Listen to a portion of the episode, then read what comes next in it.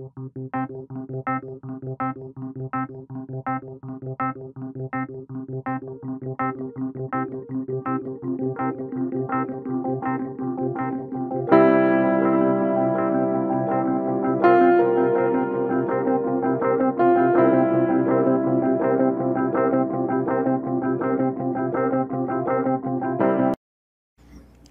Hola, ¿qué tal? Yo soy Alejandro Chávez y en este espacio te quiero mostrar el significado del águila bicéfala en el mundo. Este símbolo que seguramente has visto en muchos lados, dependiendo del país donde nos estés viendo. En mi caso, que estoy en México, en Jalisco, bueno, este símbolo lo vemos mucho en, en iglesias y templos antiguos.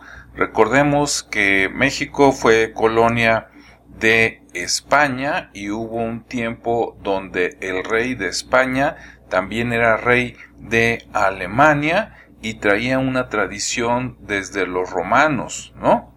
De hecho, por aquí vemos en las patas, por ejemplo, aquí un cetro y acá un gorrito así, pero luego acá está la corona. Entonces siempre el hecho de tener dos cabezas es como reunir dos reinos en un solo cuerpo. Sería como un tercer poder que controla a los otros dos. ¿Sí? Y claro, este es un símbolo milenario. No quiere decir que siempre significó eso, ¿no? Pero bueno, aquí vienen, por ejemplo, escudos. Ah, y la representación varía mucho, ¿no? Como vamos a ver. Por ejemplo, aquí dice representaciones, aquí está esta águila y por acá la corona, ¿sí? Más abajo, bueno, ahí está otra vez la corona grande con dos coronas chicas, como te digo, un poder más poderoso que dos que están en un solo cuerpo, siempre en relación con la religión. En otros lados, aquí en lugar del báculo, hay una espada, lo que sería, digamos, el gobierno o, la fuerza militar más la religión. ¿Sí? Esta está súper adornada, ¿no? Con los escudos de todos los países, digamos, que están pues bajo este gran gobierno. Ya si nos ponemos este locos, pero no tanto, bueno, pues a lo mejor eran como los antiguos este eh, Illuminati, ¿no? O ese era el mensaje, era el poder detrás del poder. Por ejemplo, este otro detrás de las águilas hay un círculo que podría significar el sol. Acá, por ejemplo, recordemos que hubo un rey, no recuerdo si fue Carlos V o tal vez otro, que decía, o por lo menos así nos educan o nos educaban en la primaria en México, que decía, en mi reino nunca se pone el sol quiere decir que su reino era tan grande por estar una parte en Europa y otra en América, que mientras en un lugar era de noche, pues en el otro era de día, ¿no? Entonces nunca se ponía totalmente el sol en su reino, y eso lo decía como diciendo soy ahora sí que el rey de reyes o el jefe de jefes, como dirían los tigres del norte, ¿no? Bien, acá en este escudo que estás viendo, bueno, pues el fondo eh, de color oro, ¿verdad? Significa riqueza. Aquí hay un montón de banderas de países, digamos, alineados. Y aquí está la espada, como te decía, que es la fuerza de la autoridad. Que de hecho, si nos fijamos bien, es, es, la espada, pero también está el báculo por ahí. Entonces representa por un lado, digamos, la ley o, el gobierno de un estado y la espada significa el poder militar también agarrado con una pata, mientras que en la otra tienen pues la religión, ¿no? Entonces es el control total, el control de que si no te someto por la fuerza, te someto por el pensamiento. ¿Sí? Bueno, eso hasta ahí. Alguien podría decir que no, que conoce el lado positivo de esto, etcétera, ¿no? Pero bueno, esta, es, este símbolo, como te decía, tú lo ves en muchos templos viejos y unos no tan viejos. Por ejemplo, en el caso de, de Guadalajara, Jalisco, yo recuerdo haber visto este emblema en el templo más nuevo sería el expiatorio, que ahí hay muchos símbolos, ¿no? El ojo que todo lo ve, este símbolo y otras cosas.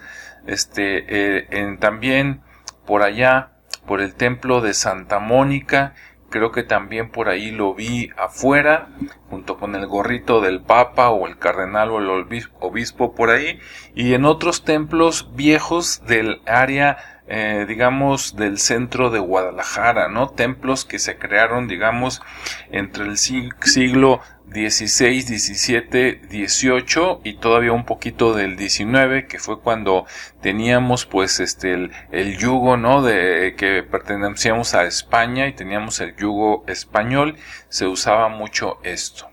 Bueno, eso por un lado, ¿no? Claro, puedes leer otra cosa, discrepar y decir no, no es cierto, el significado es otro porque vas a encontrar diferentes.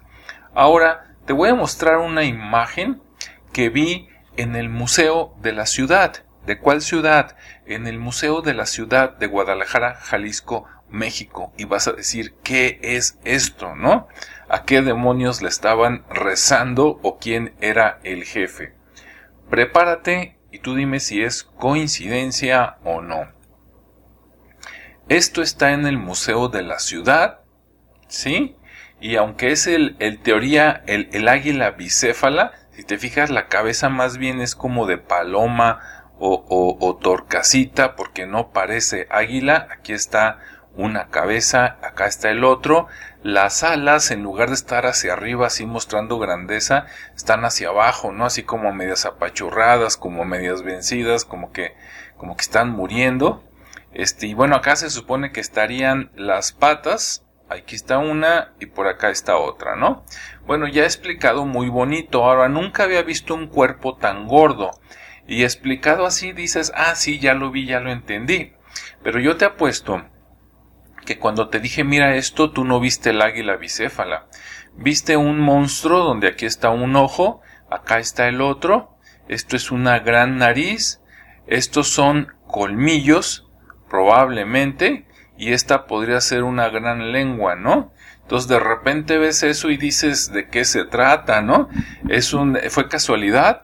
¿O será que la persona, el, el, el, carpintero era muy malo para representar? ¿O estamos viendo la representación de una cabeza de un demonio? ¿O de un ser reptiliano? ¿O de un ser de otra dimensión así medio con rasgos inclusive de insecto? No sé se ve rarísimo, ¿no? Entonces, ¿será falta de pericia de la persona que talló esto? ¿O a quién le estaban rezando eh, en la iglesia católica en el siglo XVIII en Guadalajara, ¿no? ¿A quién estaban invocando? ¿Qué estaban representando? No lo sé.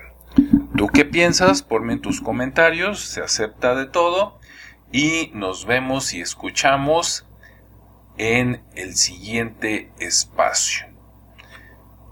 Cuídate, hasta luego.